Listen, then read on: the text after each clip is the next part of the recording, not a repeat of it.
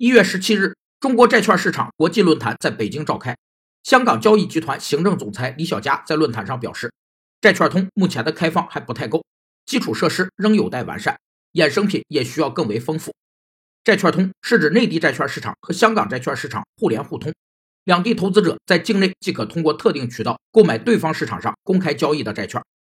外资以香港债市为平台购买中国内地债券，称为北向通。而中资以内地债市为平台购买香港的海外债券，称为南向通。上线债券通有三个意义：一是外国资本涌入中国债市，能为中国的中小企业开辟一条以较低成本融到资金的新渠道；二是为其他金融产品互通打下基础，人民币将与美元和欧元形成事实上的三足鼎立；三是未来可吸引超过万亿美元的资产配置到中国债市。李小加将债券市场的开放比作一个化冰的过程，一旦冰化成了水。人民币就有了流动性，就可以走向世界了。